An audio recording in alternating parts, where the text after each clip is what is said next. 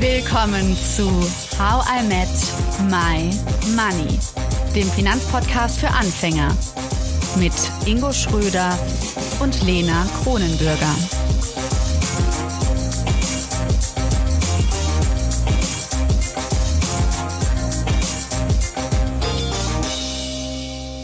Hallo Ingo. Hallo Lena. Wir haben mal wieder eine Reihe abgeschlossen und zwar die Blockchain-Kryptowährungsreihe. Das heißt, bisher haben wir gemacht finanzpsychologische Fragestellungen, dann ein bisschen sind wir historisch ins Geld reingegangen, Aktien, ETF, Krypto. Ja, Ingo, und dann habe ich gesehen, dass äh, meine Kryptos, die wir letzte Woche gekauft haben, schon im Minus sind. Ja, minus ja. 9,33 Prozent. Du hast es ja. Mal 10. Ich meine, ich wusste es, ne, volatil und so, ich war vorbereitet. Trotzdem finde ich, dass es ganz gut zu unserem neuen Thema passt. Ich brauche mehr Geld. Das heißt, wie bekommt man mehr Geld? Verhandeln. Tja, wahrscheinlich, wenn man mehr verhandelt, genau, wenn man mehr hat. Und wie bekommt man am besten mehr, wenn man mehr fordern kann? Und dazu hast du ja jemand ganz passendes eingeladen, Lena. Genau, wir haben nämlich die Verhandlungsexpertin bei uns, Lubov Czerkiewicz. Hallo Lubov. Hallo ihr zwei.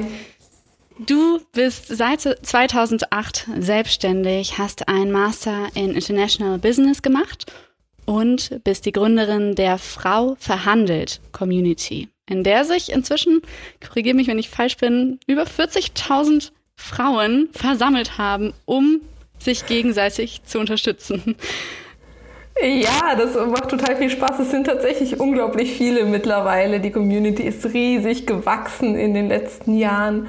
Und es ist so schön zu beobachten, wie sich gegenseitig alle unterstützen, dabei endlich angemessen bezahlt zu werden, unabhängig davon, ob in der Selbstständigkeit oder in der Anstellung. Ja, allein die Vorbereitung auf diese Folge hat mich schon so ein bisschen ehrgeizig werden lassen. Eine Freundin von mir meinte, dass sie ein Jobangebot hat und damit nicht so zufrieden ist mit dem Gehalt, aber auch nicht weiß, ob sie da jetzt verhandeln kann. Habe ich direkt gesagt, hier, Luos Website und generell haben wir nächste Woche einen Podcast drüber. Da war ich schon so voll. Nein, du musst verhandeln, nicht einfach Ja sagen. Ist es so etwas? Sagt man zu schnell Ja?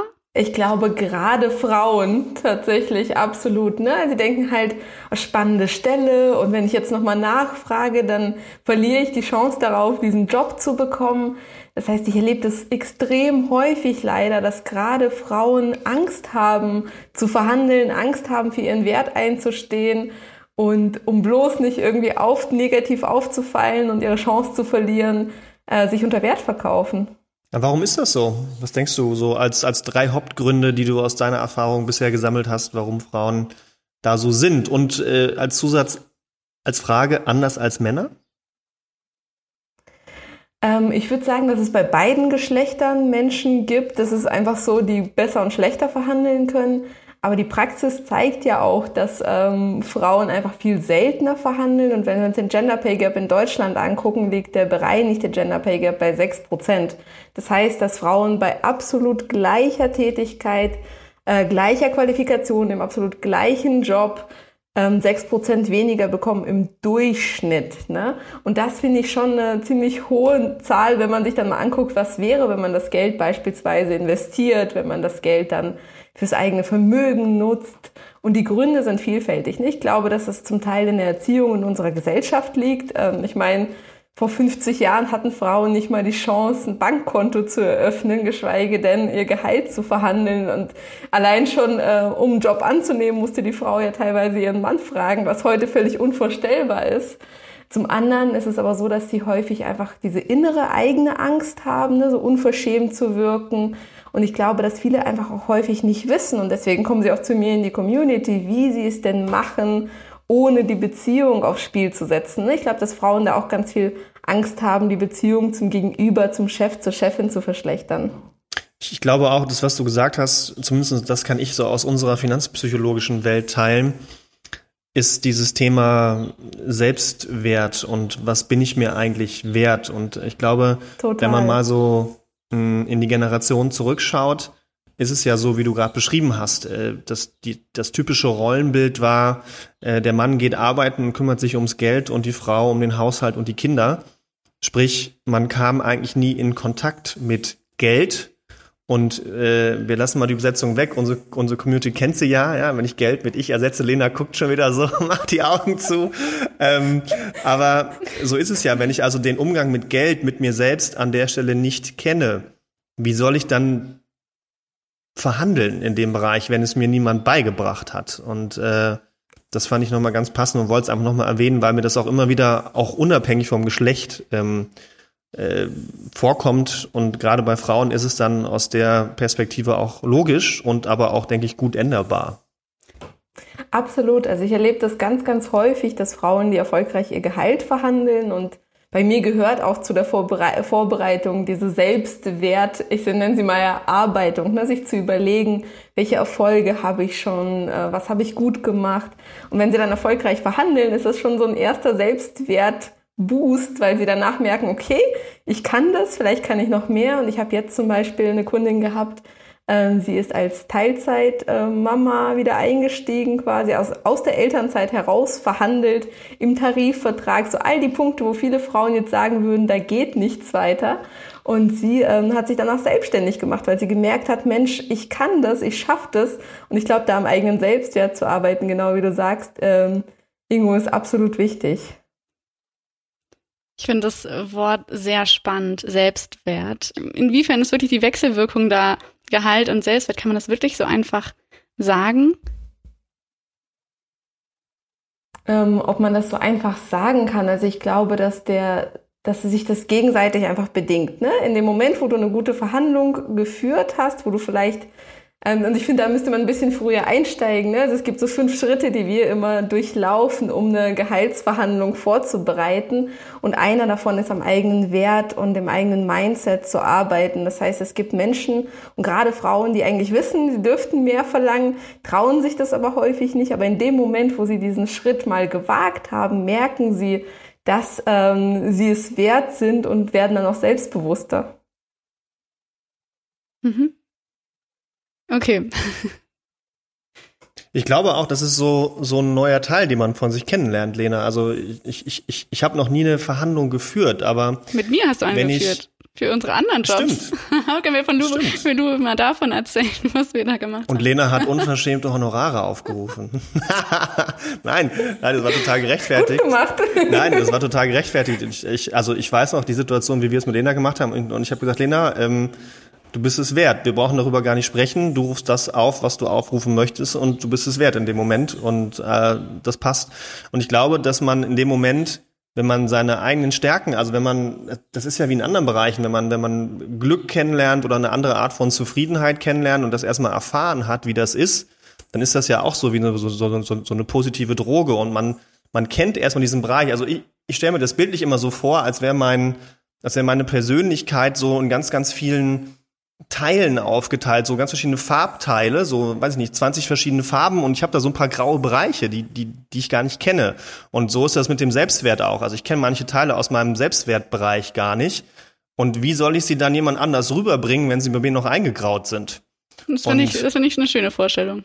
Hm. Und ich glaube, dass dann, ne, dann, dann geht so ein Gelb auf oder so ein Rot und dann kann ich ja auch, also ich nehme jetzt bewusst die Farben, weil man dann auch anders strahlen kann der Person gegenüber. Also ich finde das, ich, wie gesagt, ich habe noch nie eine Gehaltsverhandlung geführt, aber wenn ich der anderen Person gegenüberstelle, hey, ich, ich bin, ich habe das und das reingebracht, ich als Persönlichkeit, ich habe mich so und so weiterentwickelt und das auf so einer tiefen Ebene macht, dann stelle ich mir die Frage, welcher HRler setzt sich denn dahin und sagt, Bullshit, also dann hat er irgendwas äh, nicht studiert, glaube ich, in dem Bereich oder ist einfach ein Vollkern Assi oder Asirin, keine Ahnung.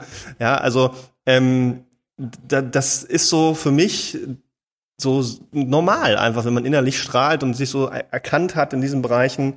Aber klar, ich verstehe total jeden auch, der das anders sieht. Und deswegen finde ich ja auch ganz spannend, was du sagst. Ich versuche mir das immer bildlich vorzustellen, weil wenn ich dann dieses Bild immer wieder da dran arbeite, aber da bist du ja die Expertin, Lubov, da bin ich ja raus. Ja, und ich glaube, ich glaube halt, dass man gerade bei vielen Frauen oder die in meiner Community sind, die ich betreue, diese Strahlen erstmal hervorrufen muss. Ne? Weil wenn wir durch den Alltag gehen, dann fallen uns häufig nur die Projekte und die Dinge auf, die irgendwie noch nicht so gut funktionieren. Und es gilt wirklich, die Dinge, die man gut gemacht hat, äh, auszuarbeiten. Ich empfehle da auch so eine Art kleines Erfolgstagebuch zu führen, ob jetzt digital oder auch schriftlich einfach auf dem Papier, um immer wieder die eigenen Erfolge und ähm, das positive Feedback aufzuschreiben, um sich das bewusst zu machen, um genau diese Farben blühen zu lassen im Vorstellungsgespräch, im Verkaufsgespräch, im Verhandlungsgespräch und so aufzuzeigen, warum man es eigentlich Das ist eine super coole Idee. Nicht nur dem Gegenüber, sondern auch sich selbst. Ja. Ne? Ich hatte damit angefangen, dass ich so Feedback, also wenn einfach so eine E-Mail oder so kommt, dass ich mir das in so einem Notizding einfach hinschreibe.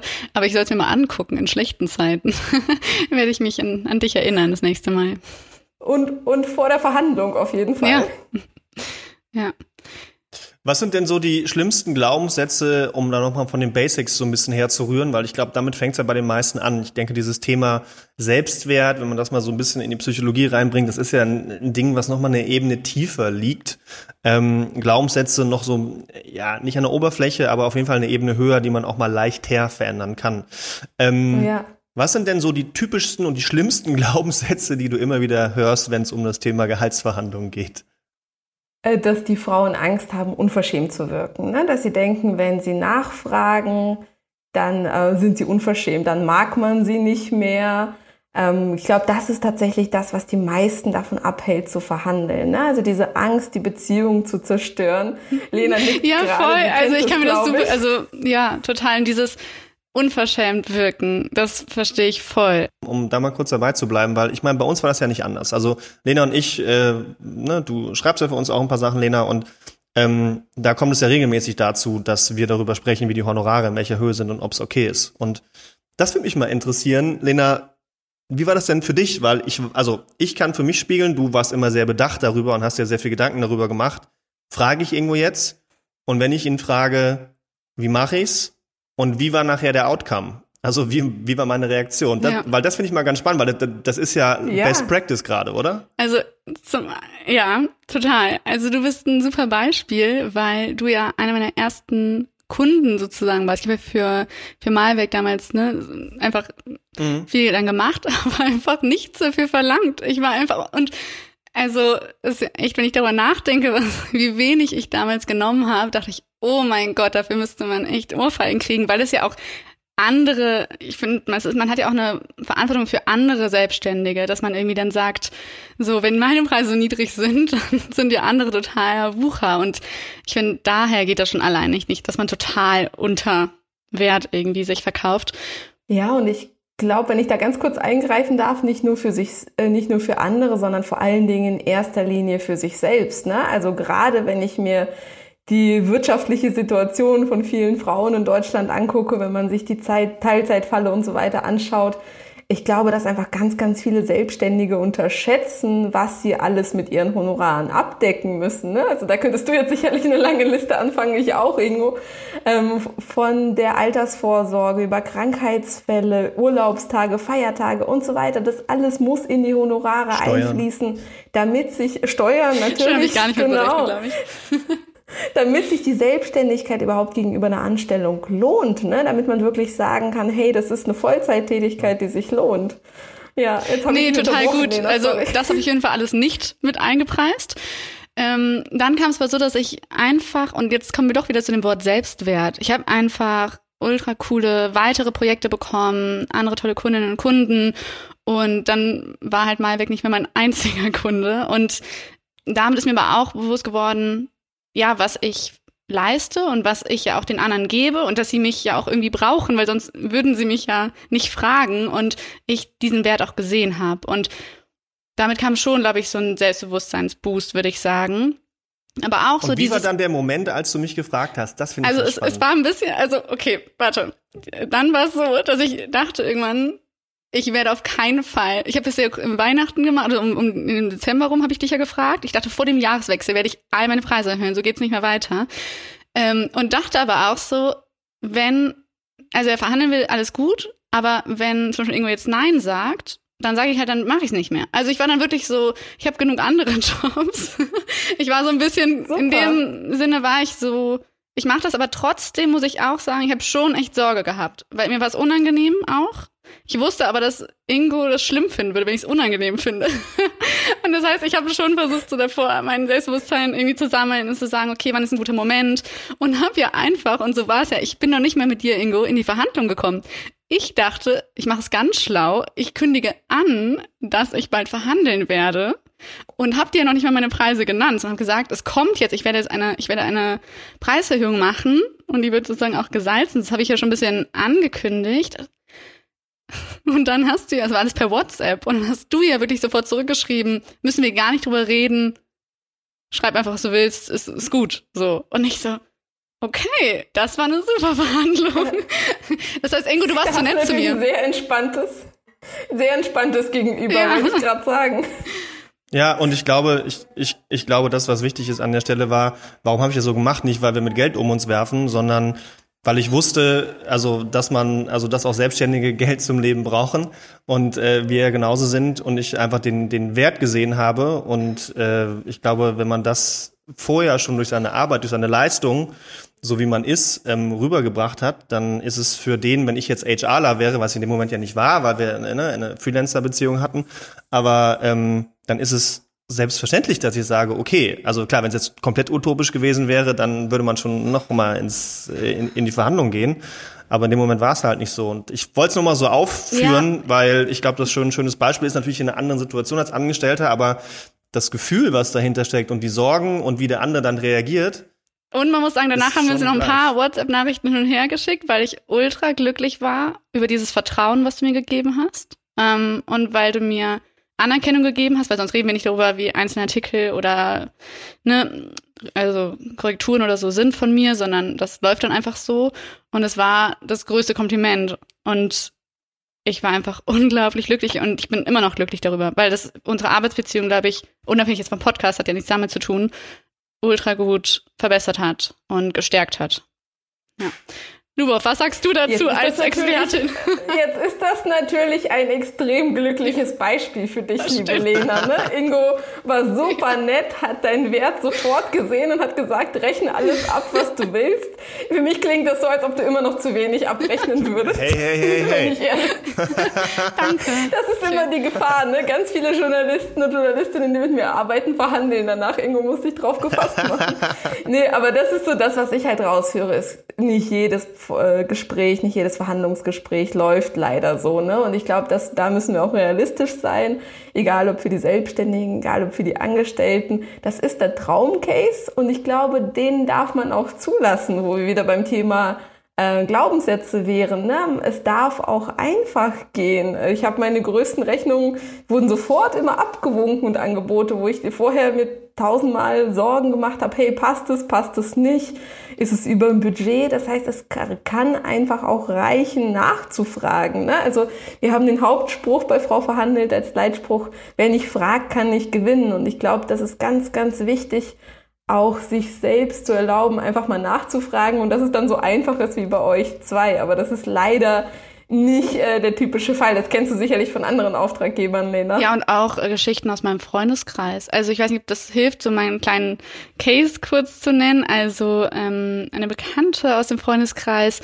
hat ähm, jetzt ein Jobangebot, Tarifvertrag, bekommt aber einfach eine, eine Stufe drunter als der Mann, der vor ihr gearbeitet hat. Und naja, es gibt auf jeden Fall anscheinend nicht viel dazu rütteln. Entweder sie nimmt den Job oder geht oder ja. Und ich fand das klar zum einen frech, zum anderen frage ich mich aber, was kann man wirklich tun?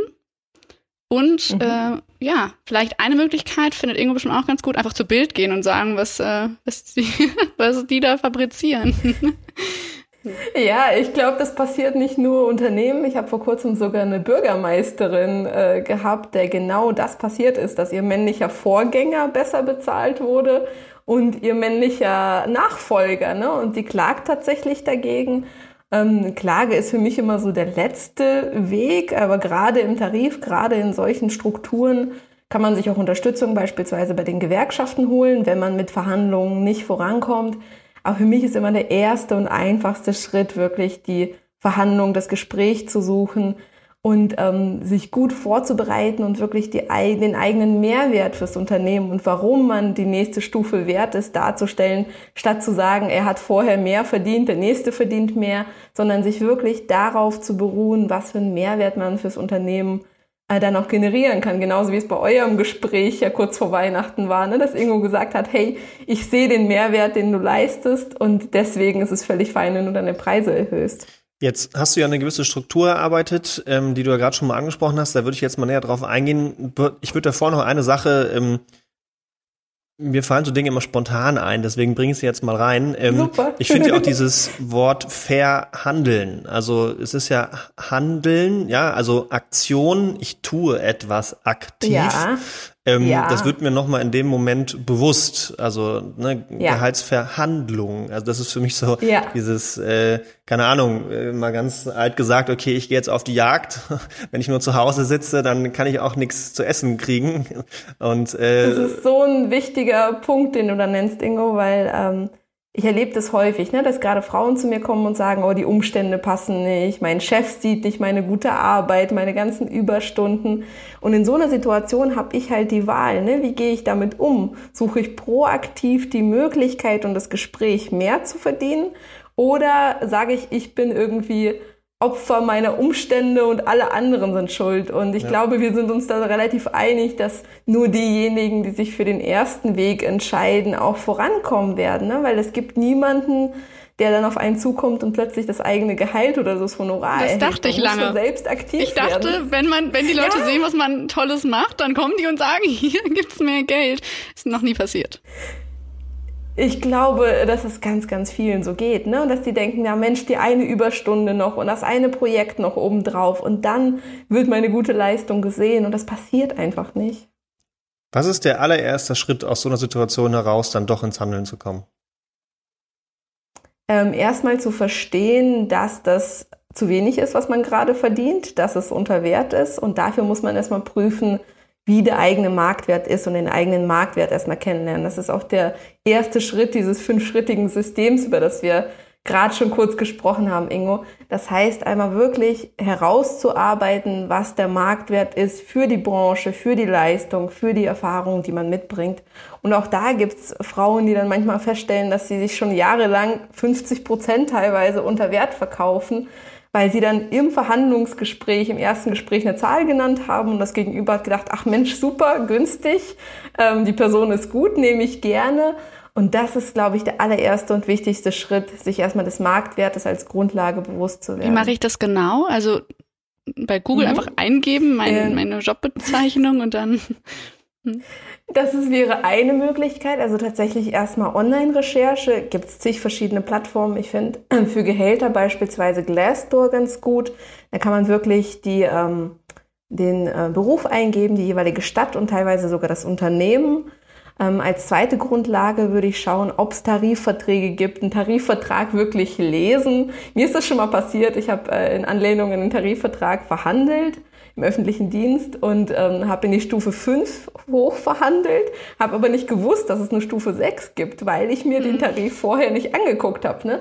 Das heißt, und ich glaube, dass sich da einige jetzt ähm, wieder erkennen, dass sie den Tarif und diese langen äh, Unterlagen, genauso wie bei Versicherungen und Verträgen irgendwo, ich glaube, ihr kennt es, nicht durchlesen. Aber ich glaube, mein Haupttipp beim Thema Marktwertermittlung ist tatsächlich, äh, sich Gehaltsvorbilder oder Honorarvorbilder zu suchen. Also Menschen, die schon einen Schritt weiter sind, die sich in der Branche, in dem Bereich auskennen und die zu Mentoren zu machen, die zu fragen, hey, ähm, was denkst du denn ist eigentlich ein angemessener Marktwert für den Punkt, an dem ich stehe? Wo bist du auch aktuell? Ne? Was verdienst du? Wie kann ich mich dahin entwickeln? Da wirklich interessiert nachzufragen.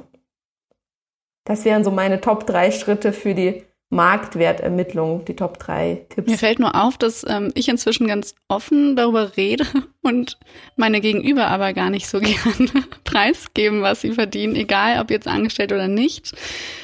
Naja, das, da kann man wahrscheinlich nur als ein Ratschlag einfach interessiert sein, wie du gerade gesagt hast, aber nicht zwingen. Ne? Ich meine, du kannst ja keinen zwingen, über Geld zu reden. Nee, zwingen, zwingen kannst du niemanden. Äh, wenn du freiberuflich tätig bist, gibt's auch Honorarempfehlungen von unterschiedlichen Organisationen. Die kennst du ja vielleicht auch schon, Lena.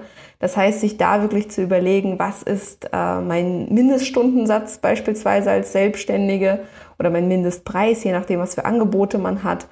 Und ich würde bei dem Gespräch mit dem Gegenüber immer darauf achten, dass es eine geschützte Atmosphäre ist und dass das Gegenüber versteht, warum man danach fragt. Dass es nicht einfach nur so, ich will in dein Geldbeutel schauen, sondern ein wirklich inspiriertes Interesse an der Person, an der Tätigkeit und auch einfach da nochmal erklären, warum man so interessiert ist. Was es ja auch aussagt, um in unserer Übersetzung zu bleiben. Wenn ich nach seinem Gehalt und seinem Honorar frage, frage ich ja indirekt nach seinem Ich, also nach seiner Persönlichkeit. Wieder eine passende Übersetzung. Ja, stimmt, ja.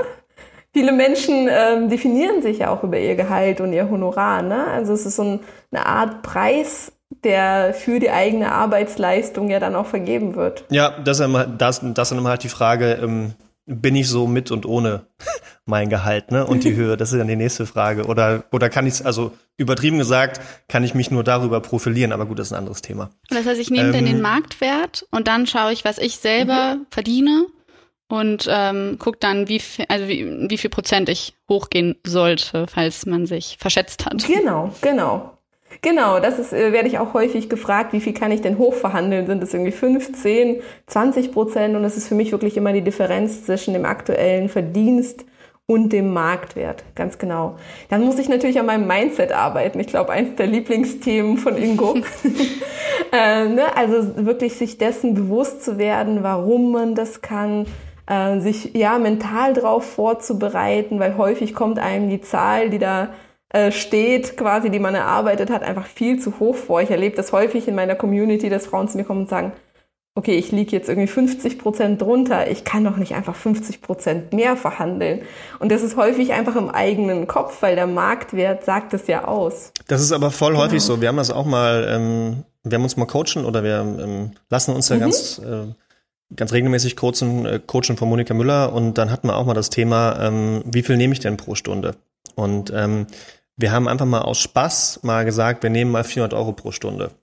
Und alleine mhm. diese Aussage von irgendwie 200 Euro auf 400 Euro zu machen, was das in einem macht ja. und, in, und, und in einem auslöst von, äh, ich bin Hochstapler, ja, ich bin es nicht mhm. wert, ähm, was das ja. in einem so auslöst, ja, auch so betrügerisch zu sein dann, also jetzt gar nicht mal unverschämt, sondern wirklich so schon eher ja, in eine kriminelle Richtung gefühlt gedacht, ja, und ähm, auch mal zu sagen, in dem Fall, ich weiß das noch ganz genau, ähm, ich bin ein Hochstapler und das ist gut so. Also warum muss es unbedingt schlecht sein, nicht mal hoch zu stapeln? Ähm, das fand ich so ganz, ganz spannend, auch eine eigene Erfahrung und mhm. ähm, wie wir drei da bei Maiwerk auch unterschiedlich sind in den Bereichen, ähm, wo es für mich, also jetzt jetzt äh, nicht 400 Euro, aber mal durchaus zu sagen, ich nehme mal 50 Euro mehr, so ganz selbstverständlicher, weil ich sage, ja, also dann find halt jemand anderen, also eine andere Person, die es für weniger genauso gut macht. Viel Spaß dabei, wirst du nicht finden. Und das ist natürlich dann so meine Herangehensweise. Die anderen sagen, ja, ich kann nicht so hochstapeln, wenn ich die enttäusche, wenn ich die Leistung nicht bringe. Ne? Und das kann ja auch bei einer, wenn ich sage, ich gehe 50 Prozent höher, dann hat man automatisch so gefühlt die Verpflichtung, ich muss dafür auch mehr bringen. Aber äh, zu sehen vielleicht, ich bin einfach schon so und ich müsste eigentlich, wenn ich hochstapeln wäre, noch mehr als 50 Prozent verlangen, damit mir jemand sagen könnte, dass es nicht so ist und dass ich hochstapel und die Leistung nicht gebracht habe. Das ist ja wieder eine ganz andere Sichtweise. Also ich habe den Wert ja schon, deswegen kann ich 50 Prozent mehr verlangen. Und ich müsste noch mehr verlangen, damit jemand sagen könnte, das bist aber überbezahlt, so nach dem Motto. Ne? Also ähm, das ist ja auch ganz, ganz spannend, ja. weil ich es auch aus eigener Erfahrung teilen kann. Ich glaube, was da halt extrem helfen kann, ist die Frage, wem nützt meine Arbeit und wie. Ne? Also wenn ich das umformuliere, dieses Ich bin Hochstapler in ein, jetzt bei euch, bei Maiwerk beispielsweise, ich helfe Menschen, die richtige Altersvorsorge für sich zu finden und ich helfe Menschen, irgendwie nicht in Altersarmut zu landen und dafür bezahlt zu werden, fühlt sich natürlich ganz anders an und ich glaube, da ist auch die Art, wie man mit sich selbst und ähm, ja, mit der eigenen Sichtweise umgeht. Ja. Super spannend. Ich bin jetzt schon inspiriert und irgendwie gibt das allein, glaube ich, schon so ein bisschen Mut wieder ja, nach vorne zu gehen. Das heißt, wir haben doch jetzt schon zwei Schritte von, von deinem, von deinem Fünf-Schritte-System, Lubov. Ganz genau. Marktwerk und Marktwert ja? und Mindset. Was kommt jetzt?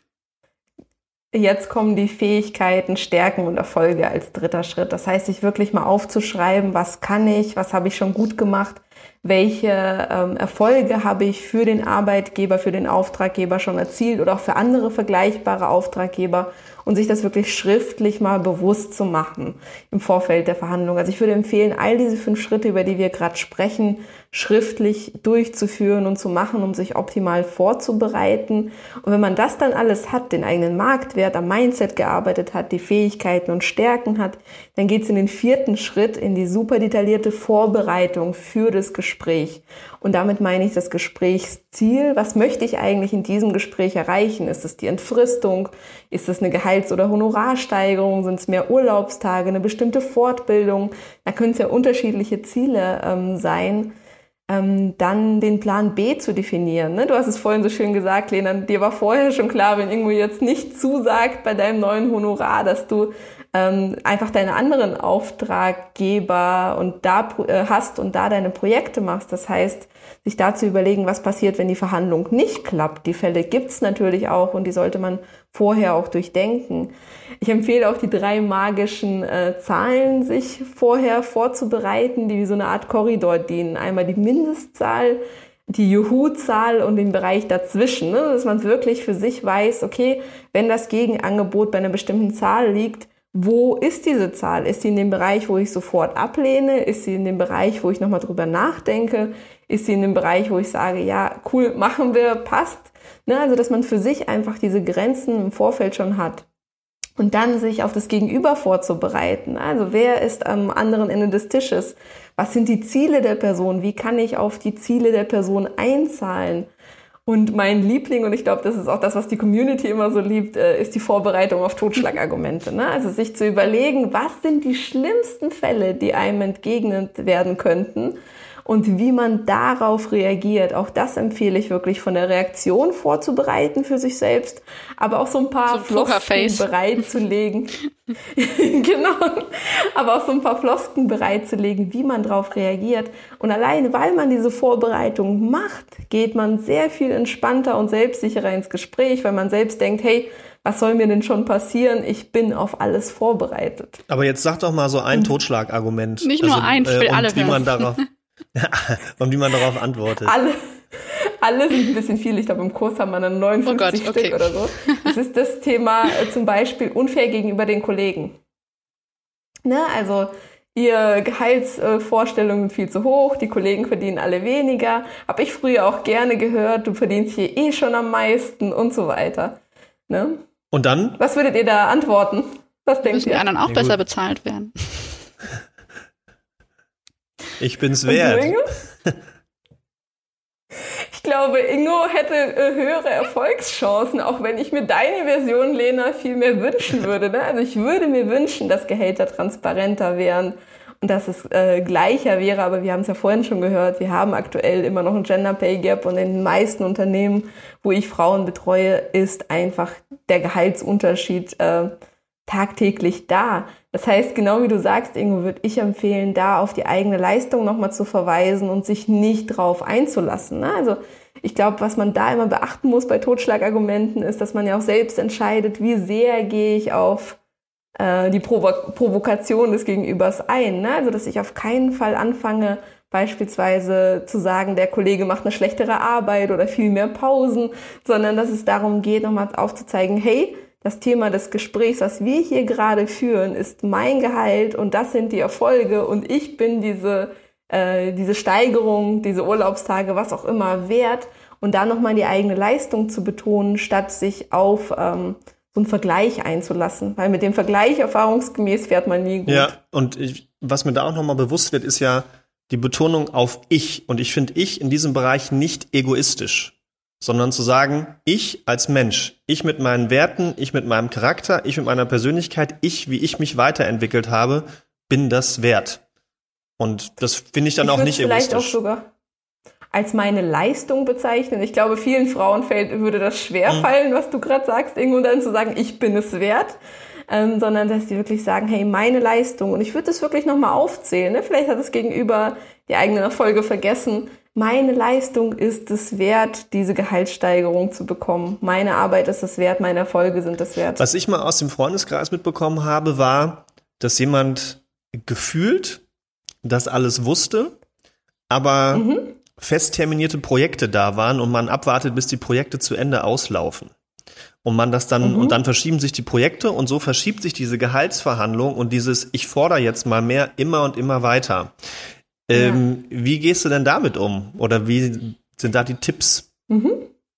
Also ich glaube, da gibt es verschiedene Möglichkeiten, gerade wenn man so ein Projektgeschäft ist. Wenn sich die Projekte nicht verschieben, ist beispielsweise nach einem erfolgreich abgeschlossenen Projekt eine gute Chance und auch ein guter Punkt, um neu zu verhandeln. Wenn man aber merkt, dass Projekte sich verschieben, wie du jetzt gerade beschreibst, würde ich einfach zwischendurch verhandeln. Also ich werde immer wieder gefragt, so darf ich nur einmal im Jahr verhandeln? Bei mir war es so, dass ich in meinem ersten Job drei Monate nach dem Einstieg neu verhandelt habe, weil ich gemerkt habe, dass ich ganz andere Aufgaben übernehme, als eigentlich geplant war, dass ich einen viel größeren Mehrwert bringe. Das heißt, meins, äh, das hat auch funktioniert. Ne? Es gibt keine festgeschriebenen Regeln, wann man verhandelt ist es für mich immer dann, wenn der Marktwert und die Bezahlung nicht übereinstimmen und immer dann kann man das Gespräch gut vorbereitet suchen. Jetzt möchte ich gerne trotzdem noch ein weiteres Totschlagargument hören, damit alle ja, vorbereitet sind Budget. und dank dir gut verhandeln können. Ich glaube, das Thema Budget ist eins, was äh, jeder von uns kennt in den unterschiedlichsten Variationen. Ne?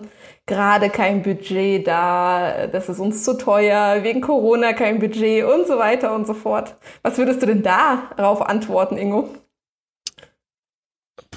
Was würde ich darauf antworten? Kein Budget da. Fällt mir gerade nichts ein. Lena, hast du was? ähm, wann wäre es wieder da? Schon mal, geht schon mal in die richtige Richtung. Also ich glaube, das Wichtigste bei Totschlagargumenten ist, sich nicht sofort abwimmeln zu lassen. Das machen leider auch extrem viele, dass sie dann einfach sagen, ja, okay, alles klar, dann komme ich in einem Jahr nochmal wieder.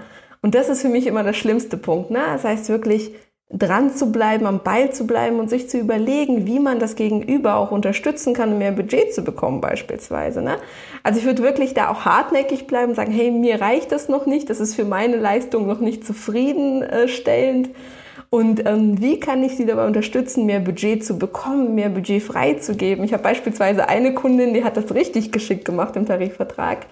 Sie ähm, ist im Einkauf bei einem großen Automobilzulieferer gewesen und sie hat es so gemacht ähm, und hat da wirklich, ich glaube, einen sechsstelligen Betrag oder sowas eingespart. Also Wahnsinnsleistung. Aber der Tarifvertrag ist so ein bisschen starr und ihr gegenüber war niemand, der sich Lust hatte, sich mit ähm, auch diesen Formalitäten, die mit Gehaltserhöhungen einhergehen, zu befassen. Also hat sie sich alle Informationen eingeholt beim Betriebsrat, bei HR, all die notwendigen Formulare, das alles vorbereitet, ausgedruckt, ihm eine Präsentation erstellt und hat ihm dann gezeigt und vorgelegt, wie er es macht, dass er sie zwei Tarifstufen hochbringt. Der war in dem Moment so baff und hat sofort unterschrieben, weil das war das Einzige, was er machen musste. Und die Frage ist halt immer, wie können wir es dem Gegenüber so leicht wie möglich machen, unsere Leistung zu sehen. Ich habe auch auf, äh, durch Frau Verhandelt Kontakt mit vielen Personalern, die sagen, hey, das ist wirklich auch ein teil, teilweise ja ein großer ähm, ja, formaler Aufwand, den man gerade im Konzern dann durchlaufen muss, dass man sich da überlegt, wie kann ich unterstützen, welche Kennzahlen kann ich liefern, wo kann ich vielleicht auch eine Aufgabe, eine administrative Aufgabe übernehmen. Das ist ja so ein Schritt. Der zweite ist wirklich am Ball zu bleiben. Was muss ich machen, damit mehr Budget da ist? Wann setzen wir uns nochmal zusammen? Ganz klar zu sagen, hey, das reicht mir noch nicht. Und wenn man gerade im Vorstellungsgespräch sitzt, auch ganz klar zu sagen, hey, kommen Sie gern wieder auf mich zu, wenn Sie das entsprechende Budget zur Verfügung haben. Ne? Und all das muss man halt vorher erarbeiten. Wie sollte ich denn den, denjenigen, mit dem ich die Verhandlung führe, sehen? Weil was mir gerade so bewusst wird oder was ich so vom Hören sagen immer ist, ist das ja immer so eine gewisse Antipathie mit dem gegenüber dem ich verhandeln muss, so ein Feindbild fast schon. Ähm, und das, was du gerade beschreibst, ist ja eher so, ich muss mich mal auch in den hineinversetzen. Ich, wir müssen zusammen okay. das schaffen, dass wir einen gemeinsamen Mehrwert haben. Aber gut, jetzt habe ich schon ein bisschen vorweggegriffen. Also dieses Antipathie, Feindbild, der will eigentlich nur mein Schlechtestes ja. und will mich maximal ja. runterhandeln. Wie sollte ich es anders ja. sehen? Genau, äh, das, was du gerade sagst, haben, glaube ich, auch ganz viele Frauen im Kopf, wenn sie ähm, das Thema Verhandlung oder gerade Gehaltsverhandlung hören. Die denken, die müssten dann irgendwie die Ellenbogen auspacken und sich verstellen und frech und fordernd werden. Und genau das Gegenteil ist der Fall. Je besser ich das Gegenüber verstehe mit den Zielen, den Motivationen und je mehr ich mich empathisch in die Person einfühle und es schaffe, mit meinen eigenen Forderungen auf die Ziele des Gegenübers einzugehen, also eine Win-Win-Situation zu, scha zu schaffen, desto höher die Wahrscheinlichkeit, dass die Person bereit ist, in mich zu investieren, selbst wenn es ein bisschen mehr ist, als die Person eigentlich an Budget eingeplant hat. Ne? Also das Ziel ist wirklich, eine Situation zu schaffen und nur dann ist für mich eine Verhandlung auch erfolgreich, wo beide Parteien vom Verhandlungstisch weggehen und sagen, hey, wir profitieren jetzt beide. Könnte ich auch schriftlich verhandeln? Also eine E-Mail schreiben? Klar. Äh, ich habe auch tatsächlich die Fälle, die gerade im ähm, Bereich der Nachverhandlung einfach wissen, dass sie ähm, ja, dass sie unsicher sind, dass ihre Stimme manchmal so ein bisschen einsackt und ähm, die verhandeln tatsächlich auch per E-Mail nach. Genau, definitiv möglich. Ich würde nicht das gesamte, also es kommt auf die Situation an, ich würde nicht das gesamte Verhandlungsgespräch und schon gar kein Kennenlerngespräch nur per E-Mail machen, weil man will ja auch zusammenarbeiten. Das ist ja das Ziel, dass man später immer noch gut miteinander klarkommt. Das heißt, man muss äh, ja, man muss sich kennenlernen, man muss miteinander klarkommen. Aber gerade so das Thema Nachverhandlung oder auch Angebotsverhandlung, Angebote einschicken, vergleichen, habe ich alles schon per E-Mail gemacht und auch begleitet. Ich habe ja schon am Anfang erzählt, wie wenig Honorar ich genommen habe, als ich selbstständig geworden bin. Hättest du da noch ein paar Tipps wirklich für Berufseinsteigerinnen und Einsteiger? Außer der Marktwertermittlung, meinst du jetzt? Ja, also dieses, ich meine, das ist doch auch so ein Totschlagargument. Ja, sie sind doch gerade erst hier aus der Ausbildung, aus dem Studium raus. Mhm. Mhm. Quasi ähm, ganz frisch sozusagen im Job. Ja, da muss man sich überlegen, was für ein selbst das Ziel ist. Ne? Also es kann ja auch ein Ziel sein, erstmal tatsächlich Know-how aufzubauen. Und das ist auch legitim, wenn jemand gar keinen Job vorher hatte und in dem Bereich ganz Neues. Ähm, gibt es auch kann es auch sinnvoll sein, Praktikum zu machen. Ne? Also es gilt da, da erstmal wirklich Wissen und Skills aufzubauen. Wenn man aber vorher beispielsweise schon Praktikas gemacht hat, in einem Nebenjob gearbeitet hat, kann man all diese Erfahrungen, all die Erfolge, die man da vielleicht schon verbucht hat. Ich habe zum Beispiel mein ganzes Studium lang gearbeitet und verschiedenste Sachen gemacht, die super relevant waren für die Jobs danach sollte man sich da auch nicht unter Wert verkaufen. Das heißt, diese ganzen Erfolge darf man auch als Berufseinsteiger natürlich genauso nutzen, präsentieren. Und es gilt ja auch da, sich selbst zu verkaufen in dem Moment. Okay. Ja, ähm, allerletzte Frage. Wir haben jetzt, wir haben es ganz kurz angesprochen, aber vielleicht noch mal ein bisschen deutlicher. Man kann das Honorar, das Gehalt verhandeln. Also wirklich, ne, man will einfach ein bisschen mehr Geld auf dem Konto. Was würdest du sagen, könnte und sollte man auch öfter verhandeln, neben Geld? Hm. Urlaubstage, ne? Wer sagt denn beispielsweise, dass man nur 30 Urlaubstage oder 28 im Jahr haben sollte? Ich kenne einen Kollegen, der hat 52 bei einem großen Konzern, ne? Oder auch Weiterbildung. Gerade Weiterbildung sind so eine typische Win-Win-Situation. Der Arbeitnehmer lernt was dazu, kann das dann später umsetzen in der Firma und zu mehr Mehrwert beitragen. Kinderbetreuungszuschüsse, Anteile, wenn es darum geht, jetzt in einem Startup oder einem sehr jungen Unternehmen zu arbeiten. Also es gibt nichts, was nicht verhandelbar ist. Einfach mal probieren. Ja, also ich nehme Anteil an Malbec, Ingo. ich merke das schon. Also dann, wenn unsere Mitarbeiter das alles hören, dann wir müssen neue Rücklagen bilden. Aber sie sind es ja wert. Von daher. okay, was ist die oder der fünfte Schritt deines äh, Fünf-Schritte-Systems? Das ist tatsächlich die Erstellung des Gesprächsleitfadens, also all diese Stufen, die wir besprochen haben, halt nochmal zusammenzufassen. Das ist der Marktwert, was sind die eigenen Glaubenssätze, was sind die Erfolge, die relevant sind für dieses eine Gespräch, was für Zahlen möchte ich erreichen, was möchte ich außer Gehalt, was sind die Totschlagargumente und wie werde ich darauf reagieren. Und das wirklich für sich auch als so eine Art Skript quasi zu haben. Und dann ist es auch möglich, das sogar mit ins Gespräch zu nehmen, aber auf jeden Fall erstmal schriftlich äh, vorzubereiten und gerne zu üben, gerne auch mit einem kritischen Gesprächspartner oder einer kritischen Gesprächspartnerin. Super. Vielen lieben Dank. Vielen lieben Dank, Lubov. Wir entlassen dich noch nicht ganz. Ähm, die Hörerinnen, die äh, aufmerksam zuhören, wissen, was jetzt kommt, nämlich noch unsere fünf schnellen Fragen. Du bekommst also immer zwei Dinge zur Auswahl und darfst dich dann entscheiden, welche du nimmst und auch kurz begründen. Warum? Ich, ich fange mal an. Wer wärest du lieber? Angela Merkel oder Wonder Woman?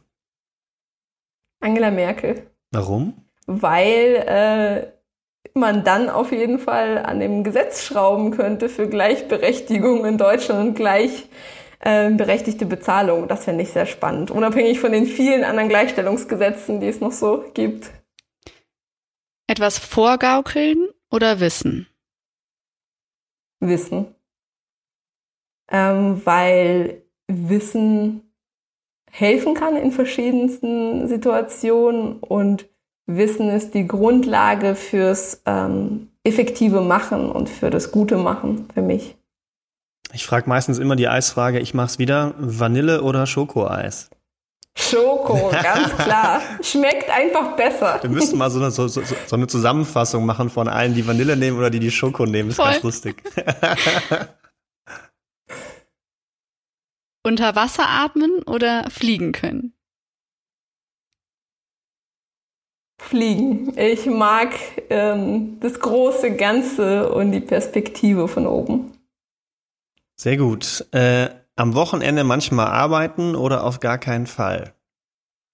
Arbeiten gehört bei mir manchmal dazu. Bei dir auch, Ingo, oder? Macht einfach zu viel Spaß. Ich probiere immer so richtig äh, selbstständig angestellt dann zu sein und Wochenende zu machen und Schokoeis zu essen. Ich bin auf der Schokoliste. Sehr gut. Lubov, du siehst ja Ingo im Gegensatz zu mir ganz bald wieder. Und zwar an welchem Tag? Erzähl mal. Und warum? Am 15.06. bei der Equal Pay Night. Wir haben eine kostenfreie Online-Konferenz für selbstständige Frauen wo es äh, um die unterschiedlichsten Themen geht, von finanzieller Vorsorge gemeinsam mit Ingo, über Verhandlungen mit mir, über digitale Produkte und wie man damit sein eigenes Einkommen maximieren kann. Wir haben jetzt auch ganz frisch als Speakerin die Frenzi Kühne mit an Bord bekommen, die jüngste Aufsichtsrätin Deutschlands und ich freue mich einfach. Ich glaube, dass es ein ganz, ganz spannendes Event sein wird. Ein Abend mit mittlerweile jetzt schon über 1000 selbstständigen Frauen, die sich angemeldet ich haben. Ich auch, ich bin dabei. Sekündlich mehr. Du bist auch dabei, sehr gut. Dich kann man dort auch treffen, Lena. Sehr schön, ich freue mich. Genau, also einfach eine komplett kostenfreie Konferenz, um Frauen zu helfen, finanziell freier, selbstbewusster und selbstbestimmter zu leben. Super, also meldet euch an. Frau verhandelt, das ist die Website, da findet ihr Lubov. Vielen Dank für deine super Tipps und ja, für das spannende Gespräch heute. Und ja, ihr Lieben, hört nächsten Money Monday wieder rein und abonniert uns bitte bei Spotify, Deezer und Apple Podcasts. How I Met My Money wird gesponsert von der Online Finanzakademie. Und ich will immer noch was sagen, was ich vergesse. Warte. Ja, folgt uns bei Instagram, Facebook und Twitter. Ingo, kriegt ihr die Krise? Doch, folgt uns vor allen Dingen mal hier auf Twitter und so. Ich habe jetzt Lust zu twittern. Ich versuche das jetzt mal ein bisschen mehr. Also seid dabei. Da ist auf jeden Fall die Blockchain-Kryptowelt sehr vertreten. Macht's gut, ihr alle. Und danke, Lu, Bis dann. fürs Dasein. Danke. Bis dann. Tschüss. Ciao. Tschüss.